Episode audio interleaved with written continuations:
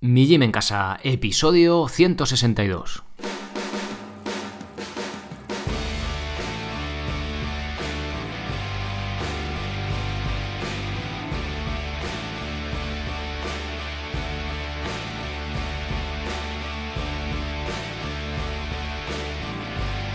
Muy buenas, bienvenidos a un nuevo episodio del podcast de Mi Gym en Casa, el programa, la radio donde hablamos de entrenamiento y de alimentación desde un punto de vista diferente e independiente. Soy Sergio Catalán de migymencasa.com, la web donde encontraréis cursos y planes para aprender a entrenar de forma independiente en cualquier parte y sin apeas material, sea cual sea tu nivel. En los cursos aprenderéis la técnica correcta y las progresiones de los ejercicios que podréis llevar a cabo en los planes de fuerza o de cardio, o incluso hacer vuestra propia planificación. Además, tenéis cursos sobre movilidad básica y de escápulas para tener unos hombros sanos, así como el de sentadilla de descanso. El de liberación miofascial, donde trato esos masajes que podemos darnos nosotros mismos con el rodillo de espuma después de entrenar. Y para los más atrevidos está el curso de pino básico y el de slackline o cuerda floja. Cada mes un nuevo curso o un nuevo plan de entrenamiento. Podéis acceder a esto por solo 10 euros al mes. Venís cuando queréis y os podéis dar de baja cuando queréis. Si os gusta el contenido, queréis estar suscritos, tenéis la opción por 100 euros al año, que os ahorráis 21 eurillos, estar ahí suscritos de forma anual. Bien, eh, ahí tenéis la intro de casi todos los días. Hoy toca responder a vuestras preguntas. Os recuerdo, la podéis mandar desde el apartado contactar o grabarlas desde el apartado podcast, que no aparece en la web, pero bueno, es millimencasa.com barra podcast, que últimamente no estéis perezosos con el tema de grabar. Bueno, vamos ya con... Venga, vuestras preguntas. La primera dice así, hola Sergio, actualmente estoy queriendo mejorar mi vida. Comencé con hacer pesas y me gusta un montón, pero quiero aprender a controlar mi cuerpo que haciendo pesas no se logra. Bueno, quisiera hacer calistenia y también seguir con el gimnasio, quizá intercalando días. ¿Qué me recomiendas? ¿Es buena opción? Espero suscribirme a tu web en los próximos días. Saludos desde Bolivia, Rodrigo. Eh, bien, Rodrigo, es una opción buenísima, ¿vale? Sobre todo eh, ¿Te encanta hacer pesas? ¿Te gusta? ¿Quieres aprender a hacer calistenia? Perfecto, ¿vale? Lo más importante, más que si hacemos pesas, que si hacemos calistenia, que si hacemos, yo qué sé, es que nos guste, ¿vale? Para que tengamos continuidad con el entrenamiento, porque puede, podemos decir que la calistenia es mejor o que las pesas mejor, pero si no nos gusta, pues mm, de poco va a valer porque vamos a dejarlo, ¿no? En tu caso, ¿se puede combinar? Sí, perfectamente.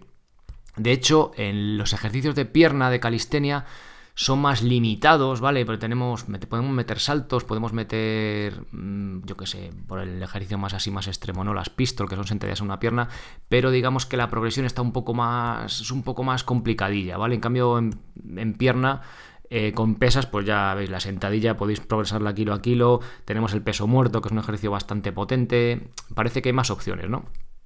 Bien, eh, ¿cómo lo haría? Eh, ¿Qué te recomiendo? Bueno, pues yo qué sé, si por ejemplo entrenas tres días a la semana, eh, presta atención a el rango de movimiento, es decir, al movimiento en sí. Por ejemplo, si por los lunes haces, bueno, yo ya sabéis que recomiendo entrenar más o menos cuerpo completo, es decir, hacer un ejercicio de empuje, otro de tirón, uno de pierna y otro de pierna, tres, que se pueden combinar, ¿vale? Hay un montón de combinaciones y matices a todo esto, pero por simplificar.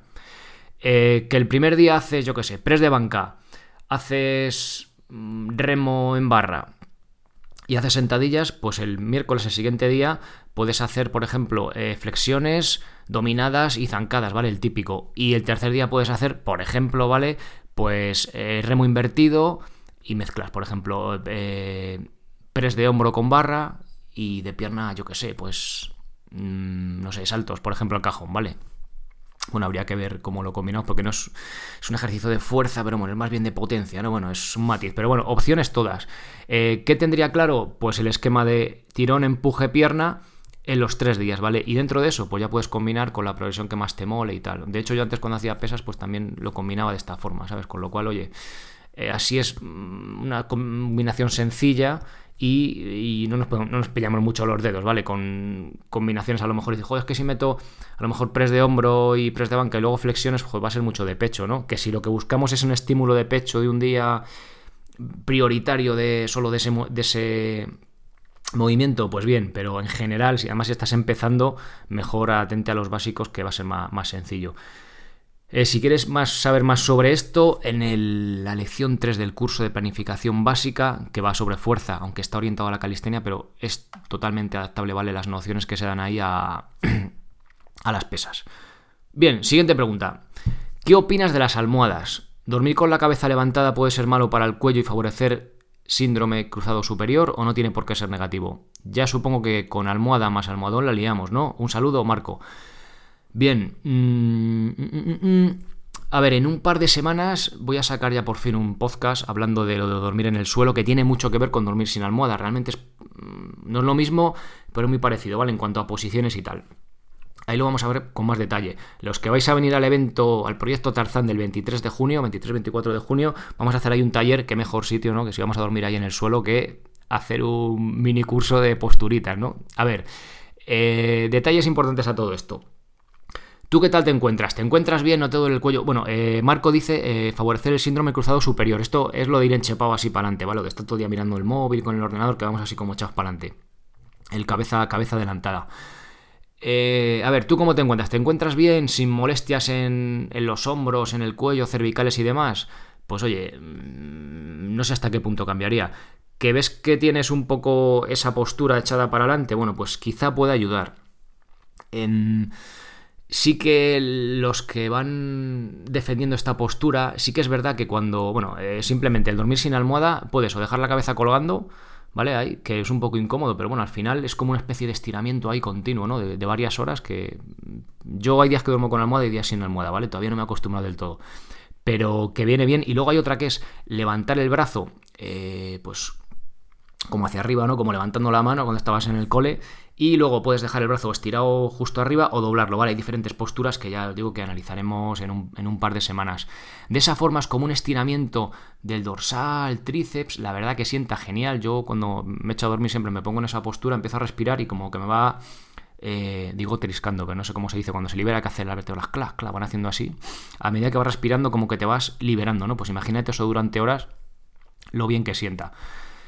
Eh, dicho esto, a mí me funciona, me parece buena estrategia. Eh, ¿Qué hay que hacer? Bueno, eh, teóricamente deberíamos hacerlo poco a poco, ¿vale? Para dormir bien, porque si de golpe tienes, fíjate, como comentas tú, que tienes un par de almohadas y te pones a dormir ahí directamente, bueno, pues te vas a levantar con molestias en el cuello, vas a dormir mal, entonces podemos hacerlo, lo suyo es hacerlo progresivo. Yo lo hice de golpe, porque yo qué sé, lo hice de golpe y bien.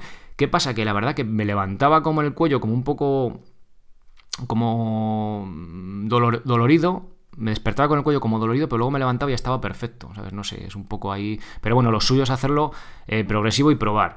Eh, ¿Que vas perfecto? Pues oye, si te apetece probar, prueba, no lo veo muy necesario. ¿Que tienes problemas de cuello y tal? Oye, pues igual es una opción empezar a bajar esa almohada, empezar a buscar posturas. ¿Sabéis por qué lo hice yo de golpe? Porque para las posturas eh, que van sin almohada, hacerlas con almohada es complicado, con lo cual, bueno, pues es cuestión de probar, ¿vale? No, no, no nos queda otra. Eh, ya os digo, en un par de semanas os veremos algunas posturas, oye, así podéis practicar. Ahora que ya viene el calorcito y tal, pues oye, la hora de la siesta es buena idea, ¿no? Para esto, a lo mejor ir acostumbrándonos, ir probando este tipo de cosas. Bien, Marco, espero haberte más o menos aclarado un poquillo la idea. Siguiente pregunta.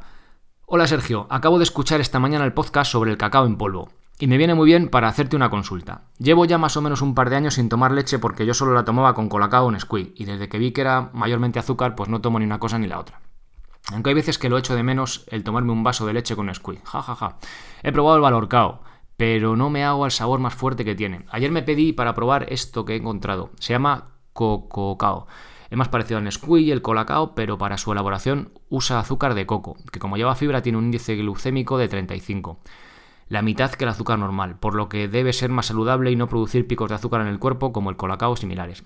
Ahí va la pregunta, ¿sabes si ese producto dentro de que no es muy saludable comer azúcar, con azúcar de coco con su índice glucémico más bajo, si al menos no es tan perjudicial como el azúcar normal? Roberto. Bien, mm, pregunta, bueno, pregunta sencilla. A ver, eh, bueno, eh, Roberto me dijo que escuchó el episodio 155, que explicaba qué tipo de cacao en polvo comprar. Bueno, y recomendaba uno, pues que es cacao en polvo en sí, que no tiene azúcar ni, añadidos, ¿vale? Lleva cierto procesado, si os interesa un poco el tema, echadle un vistazo. Pero no tiene nada que ver, vamos, simplemente pues eso, que en Squeak o cacao es mayormente azúcar, creo que era un 70%, y esto es pues cacao en polvo. A ver, vamos a ver eh, lo que os dije en ese episodio, la magnitud de, del problema, o sea, el problema, de la duda que tenemos. Una cuchara de eso equivale más o menos al 1% de nuestra ingesta calórica diaria, con lo cual, si El otro 99% va perfecto, mogollón de verduras, eh, patata, huevos, carne, pescado, lo que decimos siempre, ¿no? el resto de la dieta va perfecta, pues realmente, aunque ese 1% sea azúcar puro, no deja de ser 1%, aunque sea malo, pero realmente es el 1%, ¿vale? Con lo cual, si el resto está perfecto, pues, pues no hay mayor problema, pero no suele ser lo normal, ¿sabes? Entonces, bueno, dicho esto, el tema del índice glucémico. Mm, el índice glucémico es un valor eh, que, bueno, os voy, a, os voy a leer directamente, ¿vale? En plan técnico, ¿cómo se hace? Para establecer el índice glucémico de un alimento, eh, se recurre a personas voluntarias en las que tras un ayuno nocturno se mide la glucemia después de haber ingerido una cantidad de alimento en cuestión. La cantidad suele ser lo que proporcione 50 gramos de carbohidrato disponible biológicamente, ¿vale? Bueno, las glucemias, eh, la glucosa en ayunas, ¿vale? O sea, la, glucosa en sangre. Eh, bueno, se hace durante intervalos y todo ese rollo. Se, se toma como, como, preferencia la glucosa, azúcar con agua, o pan blanco, ¿vale? 50 gramos de, de esto y se le, se le asigna un, arbitrariamente un índice de 100, ¿vale? Hay por ahí millones de tablas con millones de valores diferentes. Pero bueno, en definitiva el pan blanco suele ser 100, pero va variando. En otra me salía aquí 70. Y curiosamente, una que estuve mirando, que bueno, luego también, como va en personas, pues a lo mejor si tenemos mayor sensibilidad a los carbohidratos o menos, pues también variará nuestra respuesta, ¿no? De azúcar en sangre. Bueno, dicho esto, eh, no me gusta el índice glucémico, no me gusta, porque metemos en el mismo saco al azúcar, que al pan blanco, que a las patatas, que el arroz que a la fruta. ¿Y es una variable a tener en cuenta? Pues es una variable, puede estar bien. Pero igual el foco le perdemos. Y porque, mira, tiene, eh, según esta tabla que os decía, el arroz blanco, las patatas y el pan tienen 70%, ¿vale? O sea, 70%, no, 70 de índice glucémico. Con lo cual estamos comparando el pan blanco con las patatas, que no tiene nada que ver, ¿vale? Es un producto, el pan, procesado, depende del procesamiento que hagamos, ¿no? Podemos hacer el pan espartano que hablábamos hace poco, ahí con harina integral, con una fermentación casi de masa madre muy lenta, o un pan de estos precocinado con rollos, ¿no? Con lo cual ya la diferencia ahí es bastante. Pero eso, con una patata, que es una hortaliza tal cual, que no lleva ningún tipo de procesado, pues es abismal. Y realmente son el 70, ¿vale? Del mismo índice glucémico, con lo cual no me vale. Y lo ves aquí, la harina, o sea, la harina, perdón, el azúcar de coco este que me comentas, sí, será muy sano y lo que tú quieras, pero es un proceso, es un refinado de, de, de, coco, hay un azúcar de coco, ¿vale? 35, es que me da igual, o sea, prefiero mil veces una patata, aunque tenga 70, ¿vale? Con lo cual ahí no nos vale. Bien, dicho esto, Vuelvo a decir lo mismo. Si te gusta la gracia de echarte algo dulce, de azúcar de, de, coco y tal, pues oye, lo que te digo es el 1% que te echas tres cucharadas al día, coño, pues estás todo el rato comiendo con, con ese tipo de, de aditivo, pues oye, ya no lo veo bien. ¿Por qué? Porque eso como que te desbarajusta lo rico que saben las cosas. Es decir, si yo me echo cada vez que tomo algo, eh, o un yogur, o lo que sea, o leche, o lo que vayas a tomar, te echas tu cucharada de, azúcar, sea más bueno o más malo o lo que sea, pero que te endulza, como que te cambia. Y es fácil que el resto de tu alimentación, pues luego tires un poco más hacia eso dulcecillo, ¿no? como que se desvirtúan las cosas. Con lo cual, eh, recapitulando, el 1% de las cosas, pues importan el 1%, ¿vale? Que tienes darte el gusto de tomarte algo dulce, coño, pues yo, a mí me gusta más la miel. Veo problemático eso. ¿Es más sano el azúcar de coco este que el azúcar de caña refinado? Pues será más sano, pero al final no deja de ser un endulzante ahí de procesado, ¿vale? Pero ya te digo, el 1% pues tampoco me preocuparía. Bueno, Roberto, espero haberte pero ya os digo, veo más importante que si nos fijamos a veces, no, es que si el índice glucémico, no sé qué, olvídate de eso, come comida de verdad, ¿vale? Come, come comida, ya está, el mínimo procesamiento posible. ¿Que comes algo procesado? Bueno, pues que sea lo mínimo, ¿vale? Y ya está, sencillo. Vamos a olvidarnos de índices glucémicos y de, y de historias. Que está bien, que para estudiar ciertas variables nos pueden ayudar. Pero yo entiendo que cuando hablo con la gente tienden más a confundir que ayudar, ¿vale? Porque fíjate, yo vendo un azúcar de coco porque tiene 35 y esto es más sano igual que una patata que tiene 70. No, pues no, ¿vale? Vamos a lo de siempre, comida de verdad. Bien, siguiente pregunta. Muy buenas, Sergio. Me alegro de contactar contigo. Me gusta tu enfoque tan natural que haces de las cosas. Se ve que no eres un postura, eh, son aberrantes y de la realidad de las cosas. Tú tienes hijos pequeños como yo, un trabajo como yo y problemas de día a día como yo y como casi todo el mundo. Bueno, espero seguir así. Al margen del peloteo, me gustaría que un día hagas un programa dedicado a cómo planificar un circuito de fuerza y calistenia para los apasionados del cardio. Gente como yo que hacemos atletismo, ciclismo, trialdón Pero hemos visto que hay vida más allá del cardio, si se le puede llamar así. A ver, ¿cómo lo enfocarías tú? ¿Cuántos días, tipos de ejercicios para todo el año? Gracias, Majo, no cambies, Miguel Ángel. Bueno, gracias, Miguel Ángel. A ver, eh, diferentes cosas. Vamos a ver. Primero, escúchate, bueno, ya, te lo mandé por email, el episodio 91, el ciclista calisténico. Fue una entrevista con Javi, un chico que, que hace fondo, bueno, realmente hizo, o sea, hace carreras largas de, de, fondo. A ver, no va a correr el tour, pero hace carreras de ciento y pico con varios puertos. Oye, y una cosa ya potente a nivel amateur, pero bueno, ya un nivelillo. Seguí un plan de entrenamiento que hicimos, eh, bueno, que hice con él con un entrenamiento personal eh, con calistenia. y si queréis verlo, los que estéis suscritos como socios, en la quinta lección del curso de planificación básica, en el minuto 7, está el ejemplo de su, de su plantilla, la plantilla que siguió, que pasó de hacer series de dos dominadas a hacerlas, hacer una serie de 10, ¿vale? No series de 10. Eh, no nos volvimos locos. simplificando mucho, eh, bien, dominadas, flexiones, fondos en paralelas, sin mucho problema, ¿vale? Durante todo el año. Zancadas si vamos a salir, o y sentadillas si vamos a salir a, eh, al día siguiente a una, a una larga, a un entrenamiento importante de bici, lo reducíamos y poco más, ¿vale? Y a medida que se iba acercando la carrera que metíamos entrenos más largos, pues reducíamos a un par de semanas el tren superior, ¿vale? Y a retocar un poco por encima un par de series de, tren inferior de zancadas, ¿vale? Para no, incluso hasta casi suprimirlas, ¿vale? Incluso un día a la semana. Eh, cuando va acercándose, digamos, la competición o nuestro objetivo principal. Se notó mucho mejor, le vino muy bien. Sí que quiero hacer un plan más específico, ¿vale? Incluso mirando la velocidad de, de la ejecución de los ejercicios, ¿por qué? Porque de esa forma podemos saber perfectamente eh, cuándo tenemos que parar la serie, ¿vale? ¿Para, ¿Para qué? Pues para no. Para que no tenga transferencia, para que no repercuta negativamente nuestro entrenamiento de fondo, que realmente es el que nos importa, ¿no? Por ejemplo, además, si haces trialdón, pues el tren superior ahí también nos influye. Con lo cual, eh, estoy pensando en hacerlo, pero ya os digo, para empezar nivel amateur, aunque, aunque hagáis ya cositas, mm, no hace falta. No hace falta, vale, ciencia aeroespacial, o sea, es muy sencillo. O sea, empezar poquito a poco. El día que haya, sin atrancaros mucho, el día que haya eh, pierna también, tema de ciclismo, atletismo, eh, no meteros mucha caña.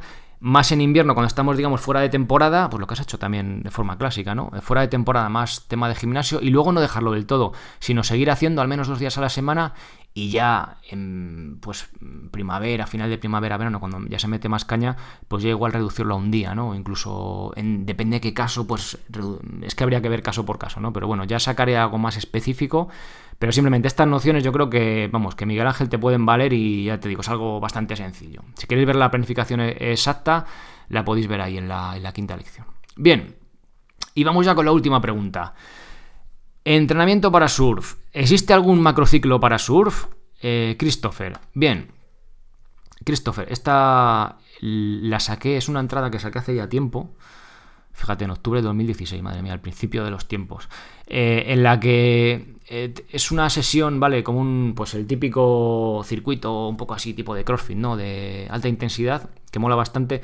Yo le hago cuando voy a ir a hacer surf, pues las semanas de antes meto algo de esto, tampoco hago un entrenamiento específico, porque si estás en forma, te estás moviendo, luego te echas al agua y en un par de días como que le coges el aire, ¿vale? No tiene a nivel físico, a nivel técnico ya es otra cosa, pero a nivel físico no es muy complicado. Y es un entrenamiento que intenta imitar pues la, lo que es una sesión de surf, ¿vale? Con todas las limitaciones que tiene, lógicamente, pero en seco. Bien, ¿cómo es esto? Bueno, cuando los que hayáis hecho surf, o los que no hayáis hecho, pero bueno, puede estar interesante, eh, tú vas remando, ¿vale? Hasta llegar al pico, que depende cómo esté el mar. Si hay muchas olas, te cuesta más porque tienes que hacer muchos patos, que es eso, meterte la tabla por debajo. Cuando viene la ola, meterte ahí por debajo, ir pasando, que el mar está suavecito, pues entras tan a gusto, ¿vale? Hay bastantes remadas. Luego eh, nos quedamos en el pico a esperar la ola buena, depende de la gente que haya todo este tipo de cosas. Luego hacemos unas remadas fuertes para coger la ola, ya nos ponemos de pie y a disfrutar, ¿no? Bueno, pues estas como la secuencia tipo cuando hacemos surf. ¿Cómo pasamos esto a, una, a un entrenamiento? Bien, pues haríamos, eh, para remar hasta el pico, eh, son 30 remadas, vale, os hace falta máquina de remo, ¿vale? Luego veremos cómo podemos adaptarlo si no tenemos la máquina, pero los que vais al gimnasio y tal o tenéis máquina de remo, mira, es un entrenamiento bastante chulo.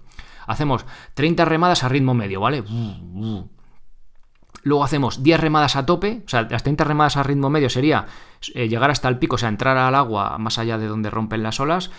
Luego directamente haríamos 10 remadas a tope, que es cuando cogemos, vamos a coger la ola, ¿vale? A lucharla. Y luego salimos del banco disparados y hacemos 5 burpees con el pie adelantado, más un salto, ¿vale? Es decir, eh, hago el burpee y en vez de aterrizar normal con el salto con la palmada, hago el burpee pero aterrizo con un pie adelantado, como cuando hacemos, como cuando cogemos las olas, ¿vale? La tabla de surf que adelantamos un pie.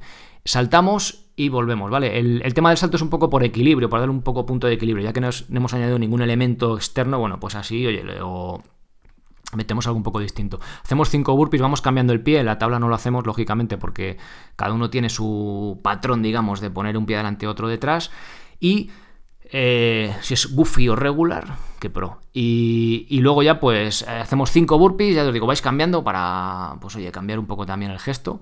Y repetiríamos, ¿vale? Sería 5 eh, series de todo esto. A ver, estos podéis cambiarlo, ¿vale? Hacer más remadas, menos. Yo hago esto, 5 series de 30 remadas a ritmo medio de remo, 10 remadas a tope y 5 burpees con el pie adelantado más salto. A ver, ¿cómo podemos hacer esto incluso mejor? Bueno, si tenemos hacer una piscina, pues sería la leche, ¿vale? Hacemos, imaginaos, 50 eh, metros y los últimos 15 a tope, salimos del... hacemos un maselaba ahí en la piscina, salimos de la pista y hacemos 5 burpees, ¿no? Ya es un poco, queda un poco friki, ¿no? Ponerte en el borde a hacer ahí burpees queda un poco raro. Si no tenéis vergüenza, perfecto, ¿vale? Lo podéis hacer ahí. O incluso 100 metros, hacéis 100 metros y los últimos 25 a tope y metéis ahí los burpees, ¿vale? Que no tenemos máquina de remo, que no vamos a la piscina, bueno, pues simplemente lo podemos hacer eh, del remo invertido, ¿vale? Podemos hacer con, con las anillas bien elevadas o la barra bien elevada, que no nos cueste mucho, 30... Vale, 30 remos así suavecito, ¿vale? Que, no, que vayamos sobrados. Luego 10 más fuerte o igual, por ejemplo, otra idea, ¿vale? 30 remo invertido con los agarres bastante elevados que no nos cueste demasiado. Luego metemos 5 dominadas fuertes al pecho y luego hacemos los burpees, ¿vale? Otra idea. A ver, luego realmente una sesión de surf que estás ahí pues 2, 3 horas y estás en forma en el agua, realmente tiene muchas pausas, ¿vale? Realmente una sesión sería hacer una serie de esto, parar un rato, hacer otra serie, parar otro rato, ¿vale? Pero bueno, por condensarlo y hacer un estímulo parecido de lo que nos vamos a encontrar, bueno, pues lo, yo pues lo, hago de esta forma, ¿vale? Que es así más cortito y es un entrenamiento, también estas dos horas haciendo eso, pues bastante aburrido. Eh, cuando estás en el agua, pues la cosa cambia, ¿no? Bien, pues hasta aquí el, episodio de, dudas de hoy. Os recuerdo nuevamente que si queréis mandarlas, lo podéis hacer desde el apartado contactar. En iVoox también me mandéis alguna en los comentarios, pero hay veces que no las. O sea, os arriesgáis a que no. a que alguna se me escape. Y nada más, por daros las gracias por apuntaros a los cursos, por esas valoraciones de 5 estrellas en iTunes y esos me gusta, esos corazoncitos de me gusta en iVoox, también por los comentarios que ya no, contesto porque ya me van llegando tantos que, bueno, alguna vez intento contestar, pero bueno, los leo todos, eso tenedlo en cuenta. Y nada más, muchísimas gracias por estar ahí escuchando eh, episodio tras episodio. Eh, pasad muy buena semana y el jueves volvemos otra vez a la carga. Sed felices. Adiós.